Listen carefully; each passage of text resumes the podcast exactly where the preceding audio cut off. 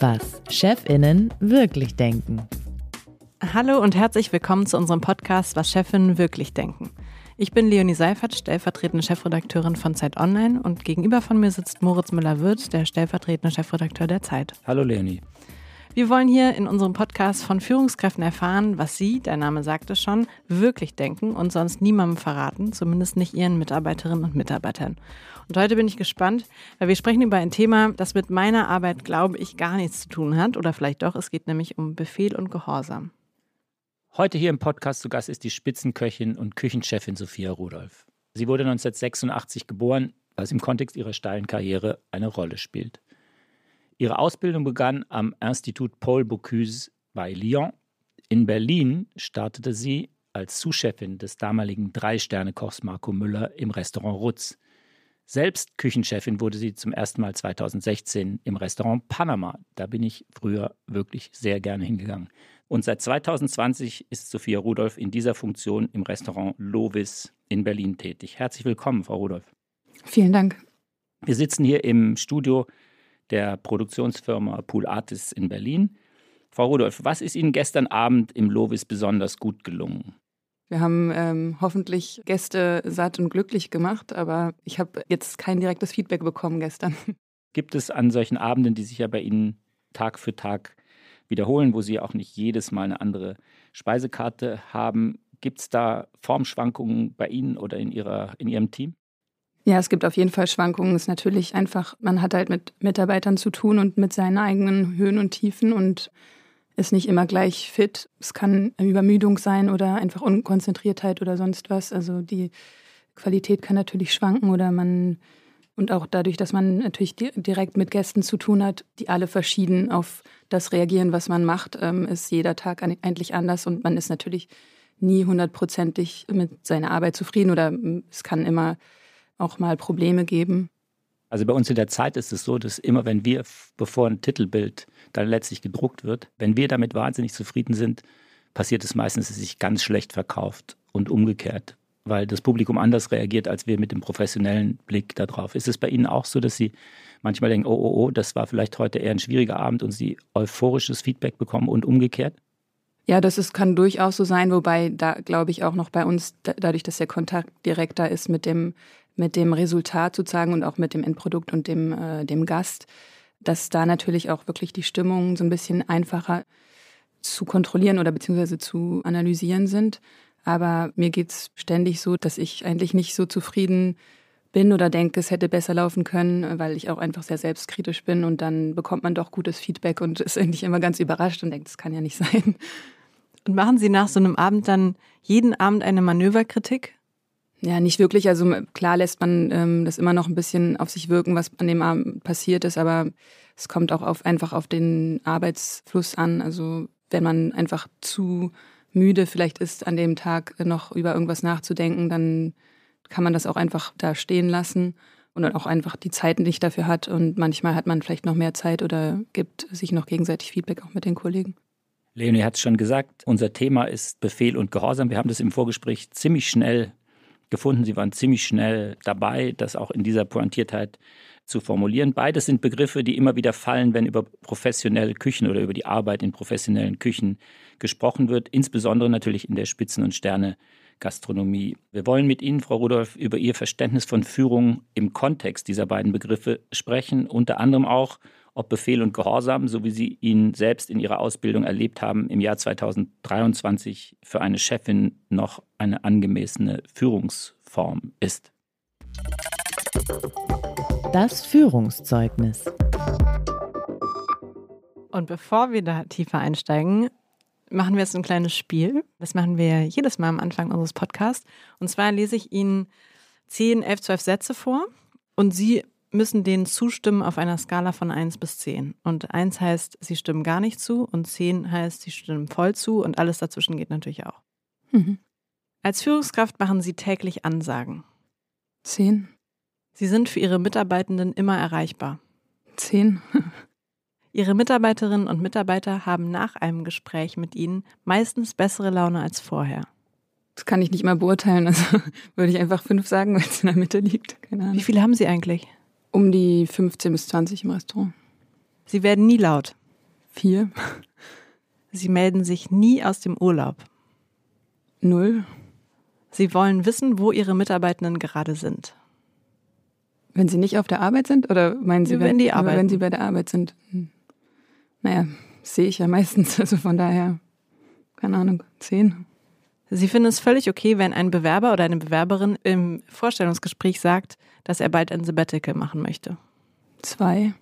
Teilzeit ist grundsätzlich ein gutes Modell.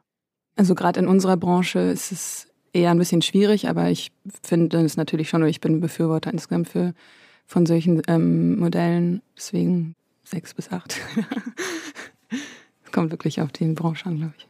Eigentlich haben diese jungen Leute doch recht, wenn sie darauf pochen, rechtzeitig Feierabend machen zu wollen. Acht. Zur Not muss man aber auch mal eine Nacht durcharbeiten. Null. Wenn ein Mitarbeiter oder eine Mitarbeiterin einen Fehler zum zweiten Mal macht, sind sie null tolerant. Sechs. Lehrjahre sind keine Herrenjahre. Fünf. Danke. Gerne. Das Führungszeugnis. Wir steigen ein in unser Thema Befehl und Gehorsam. Wann wurden Sie das letzte Mal angeschrien? Ich denke mal, auch in, Lehr in den Lehrjahren, als ich noch ähm, irgendwie Praktikum irgendwo gemacht habe. Und ich weiß auch gar nicht, ob ich jemals wirklich angeschrien wurde oder einfach nur die Art und Weise, wie mit einem geredet wurde, vielleicht noch schlimmer ist manchmal als einfach nur schreien. Wie wurde denn mit Ihnen geredet? Zum Teil sehr herablassend. ähm, Also das kommt natürlich auch auf die Person an, aber es gab Küchenchefs, die, die einem einfach zu verstehen gegeben hat, dass man nichts ist, sozusagen. Da musste nicht unbedingt geschrien werden, sondern einfach nur herablassend mit einem geredet werden. Ich habe in letzter Zeit einige Filme gesehen, mir werden sie immer wieder bei Netflix empfohlen, die in Restaurants spielen. Also ich habe kürzlich gesehen die Küchenbrigade, ich habe im Rausch der Sterne gesehen, ich habe The Menu gesehen und war wieder fasziniert, aber vor allem schwer schockiert von diesem rauen Ton und von den Führungsmethoden, die da gezeigt werden. Erzählen Sie uns doch mal genauer, wie Sie das in Ihrer Karriere und auch an diesen Anfängen, also Sie haben gerade schon von Ausbildung gesprochen, wie Sie das erlebt haben. Also ich habe das eigentlich nicht wirklich als schlimm erlebt, weil man ja eigentlich davon ausging, dass es dazugehört. Also klar wurde man im Vorfeld auch gewarnt oder beziehungsweise haben mich viele gefragt, ob ich sicher bin, diesen Job ausüben zu wollen, aus verschiedensten Gründen und auch unter anderem, ähm, weil da ein, ja, ein nicht so netter Ton in der Küche herrscht oder nicht so schöne Umgangsformen manchmal vielleicht dort herrschen. Aber wie gesagt, wenn man schon mit der Erwartung reingeht, dass es, dass es so sein wird, dann finde ich zumindest, ist man auch nicht wirklich schockiert, wenn es passiert und es gehört halt irgendwie dazu. Deswegen muss man einfach nur damit umgehen können, denke ich. Also ich habe wirklich noch nie in einer Küche gestanden, muss ich gestehen. Warum sagen Sie, das gehört dazu? Also Sie wussten, worauf Sie sich einlassen. Ja, ich denke, also ähm, so einen gewissen Gehorsam und so eine gewisse Disziplin ist einfach in diesem Beruf wichtig. Es gibt da auch wieder äh, verschiedene Gründe für. Zum einen ist es, ja, man sagt ja, es sind so ein bisschen militärische Formen in der Küche auch. Und das hat natürlich auch einen Grund, weil es einfach Abläufe gibt, die funktionieren müssen. Da müssen klare Ansagen gemacht werden und es muss dann auch dementsprechend ausgeführt werden und auch mitgeteilt werden, dass man diese Ansage verstanden hat. Also das ist dann zum Beispiel der Unterschied zu einem, sagen wir, in Anführungszeichen normalen Bürojob, wo man halt vielleicht Aufgaben bekommt, die man am Tag erledigen muss und dann auch andere Deadlines hat, sich die Zeit nehmen kann, über Themen zu reden, wohingegen in einer Küche oder in einem Restaurantbetrieb Gäste erstmal äh, sind, die warten oder die was erwarten und verlangen. Und das muss dann relativ schnell durchgeführt werden. Also die Dringlichkeit ist eine andere. Und äh, noch dazu kommt auch, dass zum Beispiel in der Küche ja auch äh, also die Arbeit mit gewissen Gefahren verbunden ist. Also wenn man jetzt irgendwie ein Messer in der Hand hat und sich äh, abrupt umdreht und jemand hinter einem steht oder so eine Geschichten also, oder mit einem heißen Topf durch die Gegend läuft, äh, da muss halt schon dafür gesorgt werden, dass es gewisse Abläufe gibt, die respektiert werden oder berücksichtigt werden. Diese Abläufe sind ja auch international, soweit ich informiert bin, gleich. Also man hat sich darauf geeinigt, auf bestimmte Zurufe, Abläufe und so weiter, die überall gleich funktionieren. Können Sie einmal einen Einblick da rein geben, wie das geht? Also ich kenne immer dieses aus diesen Filmen, dass alle gleichzeitig Yes schreien oder Behind oder ja. Corner oder so. Sehr gut. Äh, können Sie das einmal erzählen, wie das organisiert ist, bevor wir dann in die Führung äh, in so einer Küche einsteigen, nur damit wir es einmal kapieren? Sie haben es ja schon erwähnt, also es gibt äh, gewisse Zurufe, die schon mal ähm, relativ wichtig in der Küche sind, wie zum Beispiel, wenn jemand hinter einem lang läuft, dass man halt behind sagt oder auf, äh, auf Französisch oder derrière oder was auch immer. Einfach um zu wissen, dass zum Beispiel da gerade was Warmes, Heißes oder Spitzes hinter einem herläuft. Das heißt, derjenige, der läuft, ist der Auskunftspflichtige. Theoretisch ja, ja genau. Theoretisch arbeitet jeder auf seinem Posten und hat den Rücken natürlich dem Gang oder äh, zugekehrt. Und, und wenn dann jemand außerplanmäßig sozusagen hinter der Person langläuft, dann muss er sich halt irgendwie melden. Dann gibt es ja zum Beispiel den Serviceablauf, wo einfach Bestellungen reinkommen.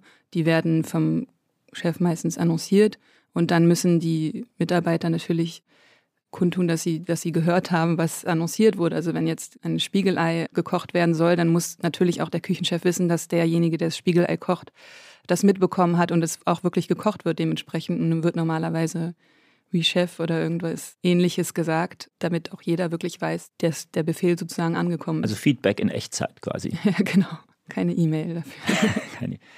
Mich würde auch noch interessieren, da sind wir jetzt ein bisschen schon in Richtung Thema Führung, wenn Sie mit Mitarbeitenden sprechen, sagen wir mal sowohl im Einstellungsgespräch, aber auch in Feedbackgesprächen, kann man das lernen oder braucht man da so eine Grundkonstitution, um eben auf diese Weise kommunizieren zu können? Es ist ja nicht jedermanns Sache, glaube ich, einfach in dieser Weise zu kommunizieren.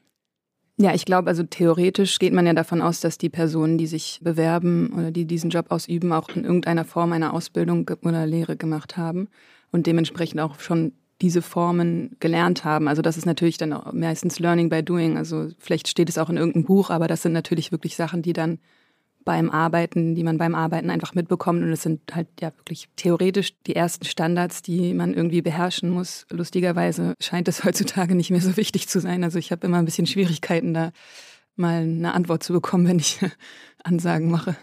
Das müssen Sie jetzt mal erklären. Es scheint nicht mehr wichtig zu sein, aber es ist ja offenbar bei Ihnen trotzdem erfolgreich. Ändern sich die Methoden und die Qualität nicht oder leidet dann die Qualität? Naja, sagen wir so, also jetzt bei dem Beispiel äh, WeChef oder so, finden wir es immer die Leute, die ein bisschen mehr Erfahrung haben, lustig, inwiefern oder ja, eigentlich ist es nicht so lustig, er versucht es mit Humor zu nehmen, inwiefern manchmal halt kein direktes Feedback kommt. Also gerade was ich sagte, wenn man ein Bon, also ein Ticket, eine Bestellung eines Gasts annonciert und keiner antwortet, bin ich das inzwischen fast gewöhnt und ärgere mich ein bisschen darüber, aber sage meistens nichts weil ich davon ausgehe, dass die Leute es dann trotzdem irgendwie mitbekommen haben. Aber man muss halt dann auch mal manchmal nachfragen, was halt eigentlich nicht meine Aufgabe ist, nachzufragen, ob es auch wirklich verstanden wurde. Das ist halt so ein, weiß nicht, ob es eine Generationssache ist. Also das war natürlich bei mir damals undenkbar, als ich gelernt habe sozusagen.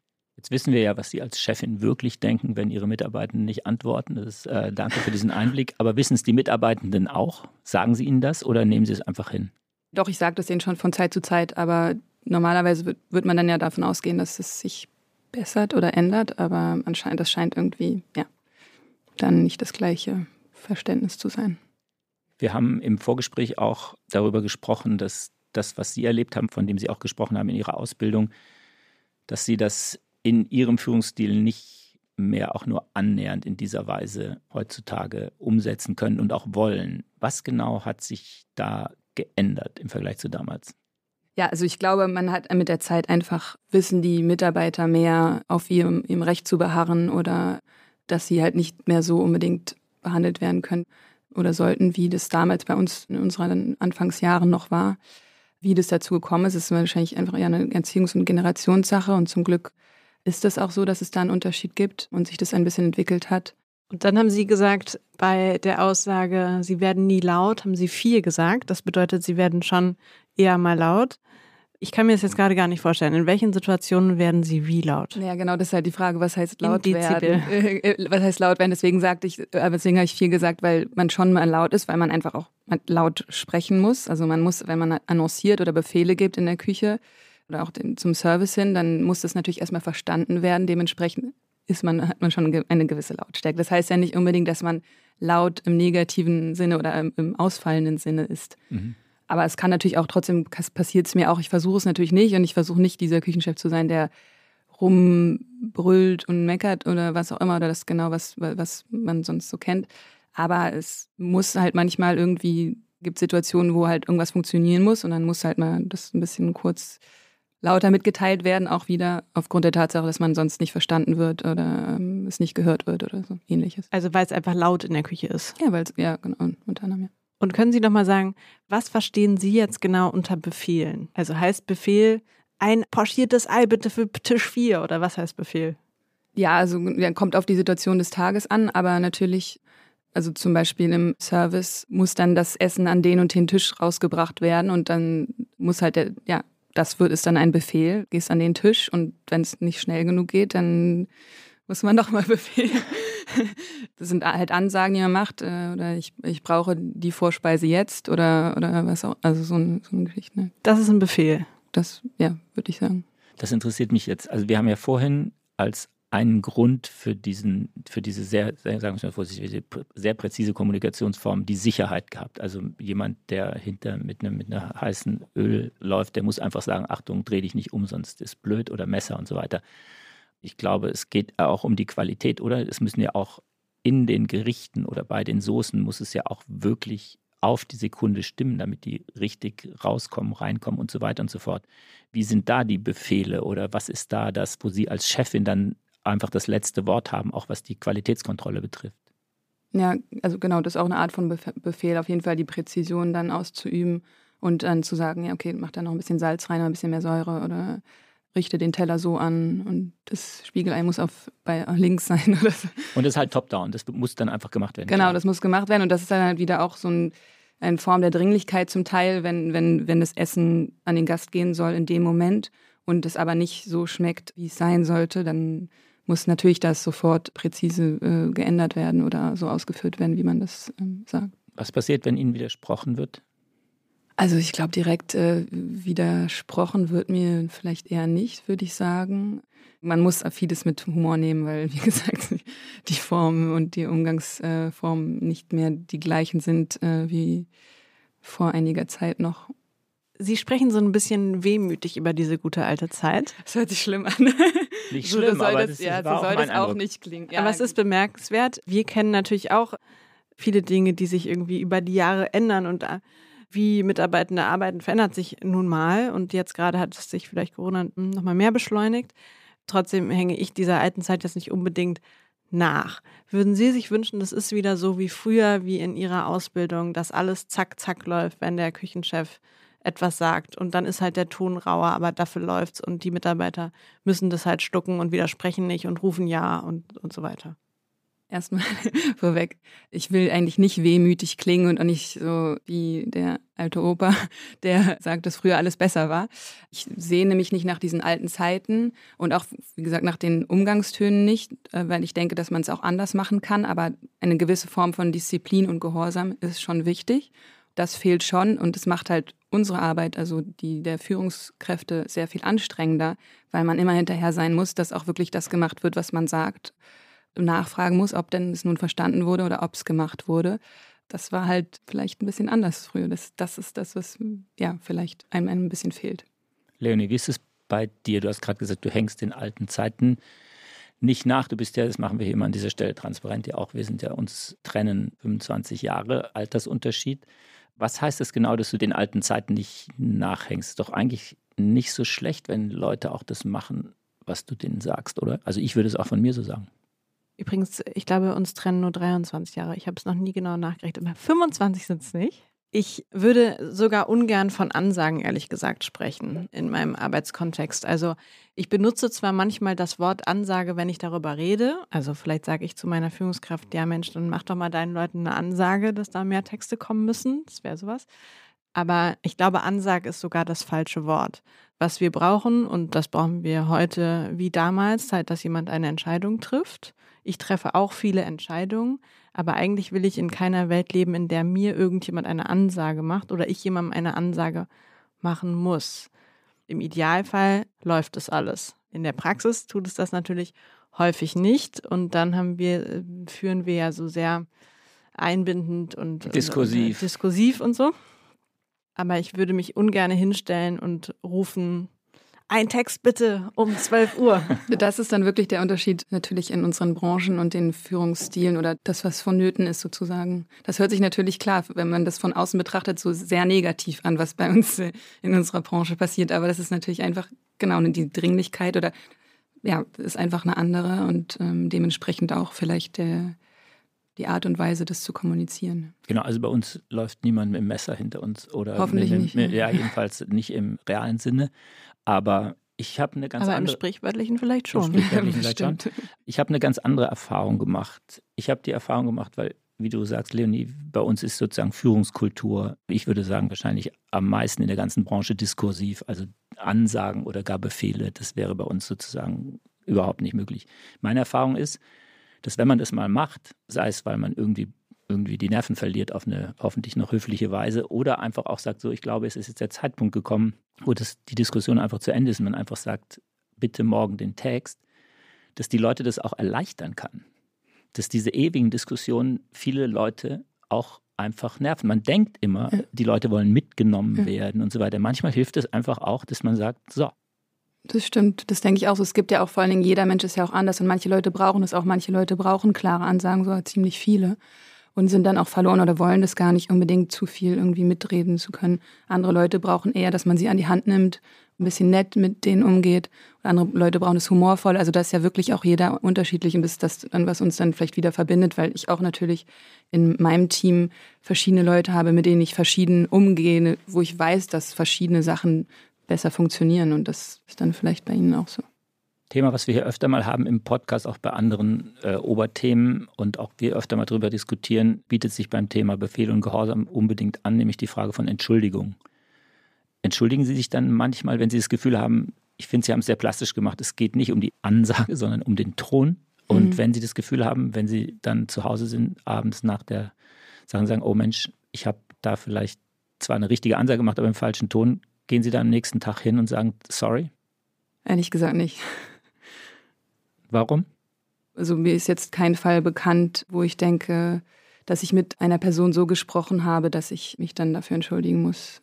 Es sei denn, man hat mal irgendwie Zweiergespräche über gewisse Themen insgesamt und sagt, ja, okay, ja, sorry, da, das hätte ich anders machen können oder so. Aber jetzt irgendwie für die, den normalen Ablauf in der Küche, wenn da mal irgendwie was so gesagt wird, das gehört dann einfach dazu und dann denke ich, glaube ich, auch nicht mehr drüber nach. Meinen Sie, die Mitarbeitenden vermissen das? Also ich hoffe mal, dass die auch wissen, dass das trotzdem, auch wenn, wie gesagt, der Ton sich ein bisschen geändert hat, dass es trotzdem manchmal einfach dazu gehört, dass man ein bisschen klare Ansagen machen muss. Ich muss nochmal zurückkommen auf das, was du eben gesagt hast. Du erlebst immer wieder Leute, Moritz, die auch eine Ansage brauchen oder eine klare Entscheidung. Die warten darauf. Wenn wir jetzt aber nur uns hinstellen würden und Entscheidungen präsentieren und unsere Leute müssten das machen, was wir sagen, dann würden wir ja die verlieren. Die hätten, glaube ich, im. Gros keine Lust für und mit uns zu arbeiten. Und unsere Chefs würden nicht- auch uns verlieren. Genau, wenn sie da nicht mitentscheiden, mitdenken könnten, das wäre bei uns total fatal. Wie können Sie denn Leute mitnehmen? An welchen Stellen können Sie Ihren Leuten Mitspracherecht geben, die einbinden, sodass sie nicht das Gefühl haben, sie führen nur Befehle aus? Oder ist das eine quatschige Frage, weil das einfach in der Küche so ist, wie es ist? Nee, ist über keine quatschige Frage. Es gibt auf jeden Fall Möglichkeiten, die Mitarbeiter mit einzubinden. Also in der Küche zum Beispiel kann man ihnen anbieten, irgendwie auch kreativ mitzuwirken. Also das heißt, wenn wir ein, neues Menü schreiben zum Beispiel, dann ist jeder herzlich willkommen, auch seine Ideen mit abzugeben oder halt auch mal ein Rezept zu kochen oder sich da einzubringen und auch genauso im Service. Also wir versuchen auch ab und zu Schulungen zu machen zu äh, allen möglichen Themen. Und da sind die Leute auch eingeladen, sich da irgendwie Themen auszudenken oder da was beizusteuern oder auch wenn es Verbesserungen oder Änderungsvorschläge für die Serviceabläufe gibt, auch was den Restaurantbereich angeht, dann kann sich da auch jeder mit einbringen. Ich habe jetzt noch eine Frage. Wir haben ja vorhin, hatte ich das jedenfalls angekündigt, dass Sie ja Sous-Chefin waren bei einem Drei-Sterne-Koch Marco Müller. Ist dieses Befehl- und Gehorsam-Thema auch in der Hierarchie so? Also ist das einfach dann ganz klar, er ist der Chef gewesen, Sie sind als Sous-Chefin, wie der Name schon sagt, ja auch Chefin. Mhm. Ist das genau dieselbe Art von Verständnis, Tonlage, Befehl und Gehorsam wie zwischen Ihnen und Ihren Mitarbeitenden? Ich würde sagen, generell nein, weil, also es kommt natürlich auch wieder auf die Strukturen und auf die Restaurants an, weil man schon irgendwie enger zusammenarbeitet. Also klar gibt es natürlich auch eine Hierarchie, so theoretisch ist der eine halt der Boss vom anderen. Also jetzt gerade bei Marco Müller zum Beispiel war das jetzt gar nicht so, sondern es war wirklich auch mehr eine Zusammenarbeit und so ist das jetzt auch mit meinem Sous-Chef. Also das ist eigentlich mehr wie die rechte Hand. Dementsprechend ja, sind die Strukturen dann ein bisschen anders. Wie gehorsam waren Sie immer und hatten Sie Spielraum, auch nicht gehorsam zu sein? Also ich glaube, ich war schon sehr gehorsam, weil ich einfach auch, also für mich ist es eine Form von, von Perfektion. Also es wird äh, eine gewisse Sache von einem erwartet und die will man so gut wie möglich ausführen und dementsprechend ist man natürlich gehorsam, wenn man das nicht so macht. Es wäre meine Vermutung, dass es dann halt nicht perfekt und nicht ordentlich ist. So, von daher denke ich schon, dass ich gehorsam war. Dann gibt es so Geschichten, dass zum Beispiel wir, ich auch in der Küche gearbeitet habe, wo wir gar nicht sprechen durften. Also man durfte einfach während der Arbeit nicht sprechen und dann ist man halt mal ins Kühlhaus gegangen, um mal kurz sich auszutauschen mit seinem Kollegen oder so. Das ist, kann dann eine Form von Ungehorsam sein vielleicht. Ansonsten denke ich schon, so was die Ausführung der Arbeit angeht, äh, war ich schon eher gehorsam. Ich stelle mir gerade vor, meine Mitarbeitenden, da fallen mir schon immer wieder Leute auf oder sind aufgefallen, wenn ich zurückblicke, die gerade nicht gehorsam waren und die dadurch mir gezeigt haben, wie genial sie eigentlich sind also Gehorsam, ich will das Wort in unserem Kontext eigentlich gar nicht benutzen, aber die halt jetzt nicht unbedingt das gemacht haben, was ich mir jetzt in, als allererstes gewünscht hätte oder auch an der Stelle Feedback gegeben, wo ich mir jetzt nicht unbedingt Feedback gewünscht hätte. Und trotzdem sind mir da plötzlich Leute aufgefallen, die genau nicht das gemacht haben, was ich wollte. Und ich dachte, wow, super. Ja, gut. Äh, ja. Ganz großartig. Welchen Spielraum haben dafür Leute bei Ihnen oder hatten Sie? Ja, okay, gut, das stimmt natürlich. Das kann auch ins Positive äh, gewendet werden. Also wenn ich, mir würde jetzt als Beispiel einfallen, dass man sagt, okay, das Rezept muss so gekocht werden und dann dann macht jemand das anders und folgt dementsprechend erstmal nicht dem Befehl, dem ursprünglichen Befehl, aber dann kommt was Besseres oder Interessantes anderes bei raus, weil es dann ein guter Weg war oder so. Also de dementsprechend kann man natürlich auch da e-, eventuell äh, positive Ergebnisse haben in der Ungehorsamkeit, wenn man es so sehen will. Und waren Sie auf diese Weise auch ungehorsam? Konnten Sie da irgendwie, ah, ich weiß nicht, ich stelle mir vor, Sie hatten einen Chef und wussten aber leider besser, wie dieses, wie diese Soße geht. Ja gut, also da würde ich wieder sagen, in der ganz in der Anfangszeit, wirklich in den, in den ganz großen Häusern, in denen ich gearbeitet habe, da war das wirklich für mich so einfach, dass man das macht, was einem gesagt wird und dass man das so gut wie möglich macht und dementsprechend dann gehorsam ist. Und dann eher in der späteren Zeit, also gerade dann vielleicht eher als Zuschef irgendwo, da hat man dann Sachen vielleicht auf seine Weise gemacht. Und kommt das dann gut an? Dann, wenn das Resultat stimmt und die Person, äh, die einem vorgesetzt ist, sozusagen dafür offen ist, dann ja, dann kommt es dann natürlich aber auch wieder auf das, den Gegenüber an.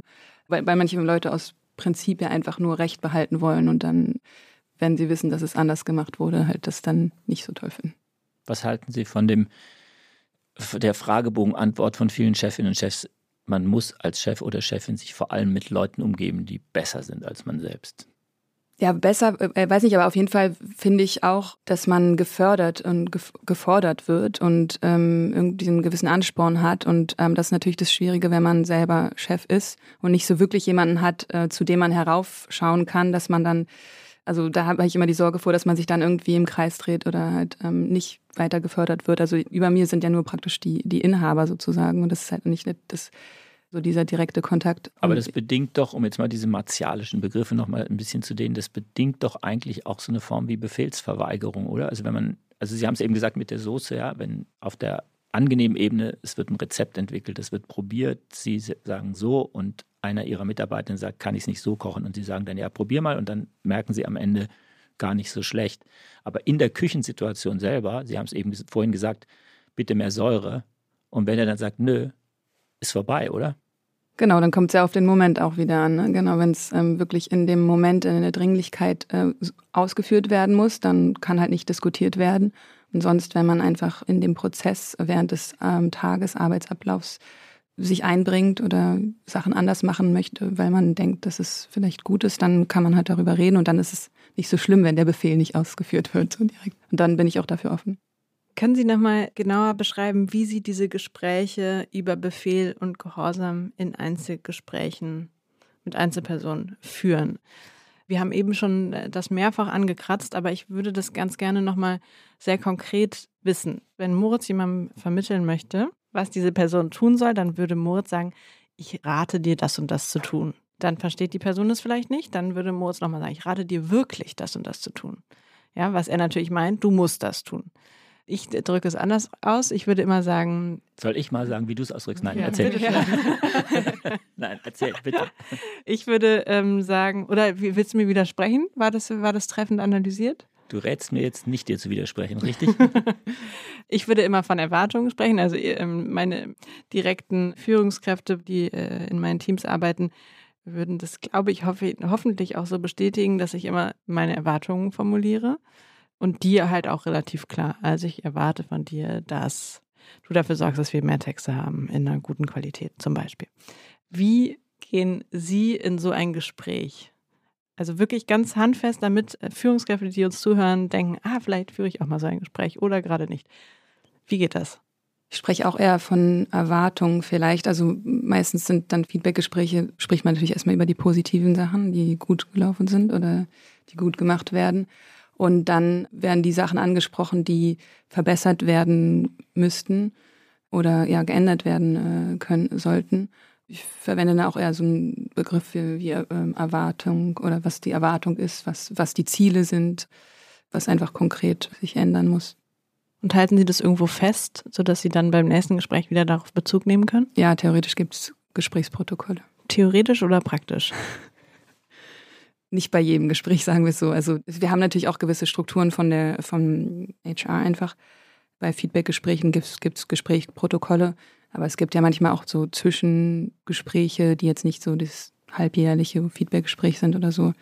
Und das wird nicht immer alles schriftlich festgehalten, sagen wir so. Die Protokolle sind in Ihrem Kopf. Genau. Ähm, Sie haben vorhin, wenn ich das richtig erinnere, in diesem Spiel bei der Frage, wenn jemand einen Fehler zum zweiten Mal macht, haben Sie so ein bisschen zurückhaltend reagiert, was Ihre Toleranzspielraum ist. Ich glaube, Sie haben da irgendwie sechs oder vier oder sowas gesagt. Mich würde jetzt auch interessieren, im Anschluss an die Frage, die Leonie gerade gestellt hat, Sie sehen, jemand macht den zweiten Fehler. Wie ist die Eskalation dann?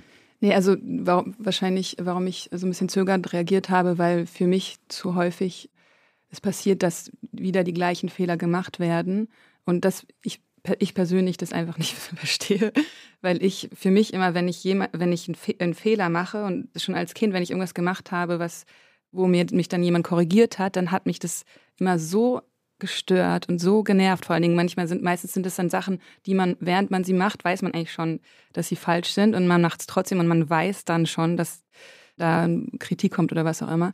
Ich weiß, dass jeder Mensch anders ist, aber deswegen verstehe ich es halt irgendwie nicht, wenn man einmal was falsch macht und wenn jeden Tag der Person gleiche Sachen wiederholt werden, dann würde ich mir persönlich, würde ich mir blöd vorkommen einfach, dass einem mir immer wieder die gleichen Sachen gesagt werden. Deswegen bin ich damit innerlich nicht so tolerant, weil ich es einfach nicht nachvollziehen kann ich bin auch äh, dann nicht konsequent oder, oder bestrafe dann nicht oder, oder was auch immer, weil ich mir einfach denke, dass es ja auch eine Generations- oder Typsache ist, dass das überhaupt vorkommt. Aber ich persönlich innerlich habe dafür kein, nicht so viel Toleranz. Wie oft denken Sie, also wir, der Podcast heißt ja, was Chefinnen wirklich denken. Wie oft denken Sie an so einem Abend oder an so einer Woche über Mitarbeitende, sei doch nicht so empfindlich? Ach, ja, jeden Tag. Die Menschen sind schon sehr empfindlich. Also es sind, es sind aber kleine Sachen. Also es ist jetzt nichts irgendwie Weltbewegendes und Schlimmes, aber man hat schon das Gefühl, dass viele Menschen sehr viele Befindlichkeiten haben. Ist das tatsächlich, wir haben es ja immer so ein bisschen suggeriert in unserem Gespräch, jetzt ist das eine, wirklich eine Generationenfrage? Ja, ich frage es mich, ich weiß es nicht. Also ich habe schon das Gefühl, weil ja, wieder, wenn man das vergleicht mit dem, wie wir, wie ich damals vielleicht gelernt habe, denke ich, dass es halt, dass irgendwie ja eine Generationssache sein muss. Jetzt reden wir hier mit Ihnen als einer Spitzenköchin, als einer Chefin. Hätten wir vor zehn Jahren diesen Podcast aufgenommen und uns auf die Suche gemacht nach Köchinnen und Köchern in der Spitzengastronomie, hätten wir wahrscheinlich keine Köchin gefunden. Also sie hätten wir gefunden, schon vor zehn Jahren, haben wir ja gerade gesagt, aber jedenfalls in der Exponiertheit nicht. Mhm. Hat alles das, worüber wir bisher sprachen, also Befehl und Gehorsam, Lernfähigkeit, Feedback, auch damit zu tun, dass jetzt doch ein bisschen mehr Frauen in dem Gewerbe Ruhm und Ehre, aber auch in der Breite, Klammer auf Fragezeichen, an Einfluss gewinnen? Was man immer so hört, ist meistens eigentlich so, dass die Frauen die noch schlimmeren äh, Küchenchefs sind sozusagen, also die noch strenger sind, aber wahrscheinlich auch, ist natürlich auch so ein bisschen so ein Klischee, aber Auch einfach, weil die sich natürlich noch viel mehr durchsetzen müssen oder noch mehr Schwierigkeiten haben, dass die Befehle befolgt werden. Dementsprechend weiß ich jetzt nicht, ob das daran liegt, dass es mehr Frauen in der Branche gibt, dass der Ton ein besser geworden ist oder die um Umgangsform. Ich glaube, zum einen ist der Job ja so ein bisschen oder ein bisschen attraktiver vielleicht geworden, weil der auch sehr viel mediatisiert wurde. Also ich denke, das ist halt auch ein Grund dafür, dass es größere Vielfalt gibt und parallel halt auch so ein bisschen in die Öffentlichkeit gerückt wurde und dementsprechend die, die Umgangsformen und Konditionen sich vielleicht auch ein bisschen verbessern mussten. Wir sind ja auch so ein bisschen ein Service-Podcast, sowohl für Führungskräfte als auch, oder jedenfalls hoffen wir das, als auch für Mitarbeitenden. Deshalb noch ein paar konkrete Fragen. Also jetzt jedenfalls eine von meiner Seite. Wenn jetzt jemand tatsächlich sich von Ihnen auf den Schlips getreten fühlt, dass er sagt, das war jetzt echt ungerecht oder so, wie geht der oder die dann auf Sie zu? Theoretisch sollen die Leute schon denken und das Gefühl haben, dass sie mit mir sprechen können, Probleme auch ansprechen können oder Sachen sagen können. Wenn Schreiben sie die eine Mail, kommen die am nächsten Abend zehn Minuten früher, weil sie wissen, sie sind auch zehn Minuten früher da, persönlich oder lieber eine Mail oder wie macht man das? Also meistens ist es dann, dass die Leute einfach insgesamt nach einem um ein Gespräch bitten, aber meistens direkt. Ja, aber das kommt jetzt auch nicht so, so häufig vor oder sonst einfach insgesamt äh, Feedbackgespräche wo dann auch die natürlich gerne die Meinung auch des Angestellten oder Mitarbeitern gesagt werden kann oder besprochen werden kann. Wir hatten vorhin schon mal ganz kurz, wir springen jetzt ein bisschen, die Frage, wo Sie Leute mitnehmen. Leonie hatte das gefragt, also Sie sagen, wenn Rezepte ausprobiert werden und so weiter. Können Sie mal aus dem Alltag, also im Alltag mittags oder abends, in Ihrem Fall ja meistens abends beim Lovis, sagen, welche Entscheidungen einfach per se Chefinnenentscheidungen sind, wo Sie einfach sagen, das ist einfach eine Entscheidung, die muss ich treffen, die treffe ich, die kommuniziere ich Ende. Wie es dann zu schmecken hat am Ende, wie das ähm, Gesamtbild sein soll, das ist natürlich ganz klar. Das entscheide ich dann, wie der Ablauf des Abends gestaltet ist. Also wann wel welcher Tisch geschickt wird. Andere Frage. Wenn man fliegt, also im Flugzeug, meldet sich ja immer der Kapitän und der sagt dann immer, heute fliegt sie mein erster Offizier. Ich weiß jetzt nicht, ob der Vergleich richtig ist mit Chef und Zuschef, aber ist es für Sie vorstellbar, dass Sie in der Küche sind und jemand anders Regie führt? Ja, also mein Zuschef durchaus, der vertritt mich. Aber äh, sind Sie dann da auch da? Kann auch mal vorkommen. Also es gibt Tage, wenn es, dass es ruhig ist und ich im Restaurant bin, aber mal nicht am Pass stehe und der, der Zuschefs macht. Oder zwischendurch mal, weil ich gerade. Wo stehen Sie dann am Pass? Am Pass. Was heißt das? Das ist praktisch der Ort, wo das Essen rausgeht, also aus der Küche zu, über den Service zum Gast. Probieren Sie dann doch heimlich, bevor es an den Tisch geht? Nee, also, da, also gerade bei meinem Chef muss ich natürlich schon blind vertrauen. Der vertritt mich ja auch, wenn ich jetzt, äh, wenn ich im Urlaub bin oder sonst mal irgendwie nicht da. Leicht oder schwer für Sie, da dabei zu sein und gleichzeitig nicht das letzte Wort zu haben? Naja, man muss einfach dieses Vertrauen haben. Wenn ich daneben stehe und es dann nicht hundertprozentig so aussieht, wie ich es haben möchte, dann ist natürlich das für mich dann schon schwer. Aber entweder muss ich dann halt sagen, ich, ich vertraue und guck, bin nicht da und gucke nicht hin oder so und weiß, dass es auch gut gemacht wird oder ich, ja, ich muss es halt selber machen. Wenn ich Gast bin in einem Restaurant, frage ich mich jedes Mal, also wenn es mir nicht schmeckt, frage ich mich jedes Mal, soll ich das jetzt sagen, wenn ich gefragt werde, hat es Ihnen geschmeckt? Mhm. Oder ist die Frage, hat es Ihnen geschmeckt? Irgend so eine Frage mhm. kommt ja häufig nach dem Essen. Und ich sage dann lieber ja, meistens sage ich lieber ja, als nein, weil ich mir dann Sorgen mache und die Person, die in der Küche dann einen draufkriegt. Ja, ist eine gute Frage. Also ich selber, wenn ich essen gehe und es mir nicht geschmeckt hat, dann sage ich nicht, dass es mir nicht geschmeckt hat. Dann sage ich halt gar nichts, weil ich nicht lügen mag. Also wenn man mich fragt, sage ich Danke oder irgend sowas. Also nicht Ja und nicht Nein. Ich sage meistens nicht, weil man halt auch weiß, wie dann vielleicht mit der Kritik umgegangen wird.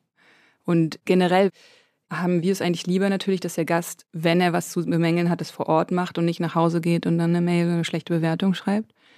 Und natürlich ist es immer ein bisschen schwierig, weil viele Gäste oder die Gäste meistens, die was sagen, halt die sind, die man nicht so ganz ernst nehmen kann, weil das dann irgendwelche einfach nur persönlichen äh, Befindlichkeiten sind und nicht objektive. Woher wissen Sie das dann? Ja, ist jetzt schwer, bräuchte ich ein Beispiel. Also wenn ich jetzt sage, der Spargel ist mir zu durch, dann bin ich nicht so ernst zu nehmen? Ernst nehmen schon, aber dann ist es, dann würde ich sagen, ja, okay, das ist es kann dann sein, dass das Geschmackssache ist. Ne? Also jetzt gerade Spargel ist. Manche mögen ihn halt ein bisschen al dente und manche mögen ihn ganz durchgekocht. Es, ja, wie gesagt, ohne, ohne Beispiel ist es gerade ein bisschen schwer, das Okay, aber die Soße find, fand ich ein bisschen langweilig. Das ist ja auch was, was ich jetzt im Grunde nicht bewerten kann als Laien. Ne? Ja, das ist auch eine Geschmackssache. Aber die Soße ist leider kalt. Ja, genau. Das ist ja dann halt mehr was Objektiveres. Dann wäre noch die Frage, ob es vielleicht so gewollt war, aber wenn die, also ich glaube, wir hatten auch schon mal irgendwie. Aber wen nehmen, fragen wir umgekehrt, ich finde es auch noch nicht komplett, kapiere es noch nicht. Wen nehmen Sie denn ernst? Also was zeichnet mich jetzt als Gast aus, für etwas qualifiziert zu kritisieren? Wenn da einfach eine fundierte Meinung abgegeben wird, dann ist es natürlich ernst zu nehmen. Also ich muss meine Expertise nach. Ich sage, ich ja. habe es letztes Mal bei Ihnen so bekommen, diesmal ist es nicht so gut. Oder ich habe es bei dem Koch so gegessen. Wie muss ich das ausweisen oder nachweisen, dass das, was ich da jetzt schmecke, von Ihnen ernst genommen wird?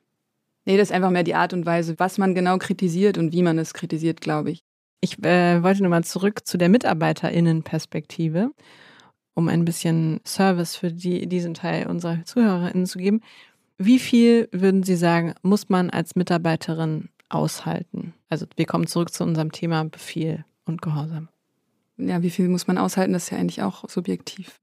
Also ich denke, wenn die Arbeitsbedingungen ordentlich sind und jetzt konkret jetzt nicht unbedingt ja, ein schlechter Ton herrscht oder ähnliches, dann muss man gerade in dem Beruf ja damit klarkommen, dass direkte Befehle und Ansagen gemacht werden weil das, wie gesagt, einfach für den, den Arbeitsablauf wichtig ist. Dementsprechend darf man dann natürlich nicht zu sensibel sein, wenn einem einfach konkret was gesagt wird. Also man muss schon ein bisschen damit klarkommen können, dass es gewisse Hierarchien gibt und ja, Autoritäten einfach. Kann man das lernen? Also Sie haben jetzt jemanden, den Sie wirklich für talentiert halten, der hat aber in diesem Bereich Probleme. Also kann das nicht so gut, wie Sie es gerade auch beschrieben haben, was man eigentlich braucht dafür. Gibt es da irgendwelche Ratschläge, um sich da anzupassen, ohne sich selbst zu verleugnen? Ja, ich denke, in irgendeiner Form kann man es schon lernen, aber es ist natürlich auch viel ein äh, bisschen Charakterfrage. Also bei mir war es selber lustig, als ich meinem Umfeld mitgeteilt habe, dass ich diesen Beruf ausüben möchte, haben sich alle gewundert, weil sie meinten, dass ich ja so ein Problem mit Autorität hätte und so weiter. Aber ich denke, wenn man da in eine Rolle schlüpft praktisch und weiß, dass es einfach für den Ablauf der Arbeit vonnöten ist, dann kann man das, kann man sich da auch dran gewöhnen oder wie gesagt in eine Rolle schlüpfen. Das heißt ja nicht, dass man jetzt in jeder Lebenslage einfach immer blind irgendwie einer Autorität folgen muss, ähm, ohne das in Frage zu stellen. Ist eine gewisse Art von Grundvoraussetzung, die schon ganz wichtig ist für den Job. Und was sollte man tun, wenn man dem Druck nicht standhält, wenn man Befehle nicht aushält, wenn man es nicht aushält, immer gehorsam zu sein? Ja, da muss man sich fragen, in welcher Struktur man arbeiten möchte. Also wenn man zum Beispiel in dem Bereich wirklich arbeiten möchte, gibt es ja verschiedene Arten von Restaurants oder auch Brigaden, also Größen der Teams. Und dann gibt es vielleicht Möglichkeiten, einen Weg zu finden, in einer anderen Struktur zu arbeiten. Sortieren Sie auch knallhart aus, wenn Sie feststellen, die Leute passen da nicht rein, die können einfach auf diese Art und Weise, wie Sie es brauchen, nicht arbeiten?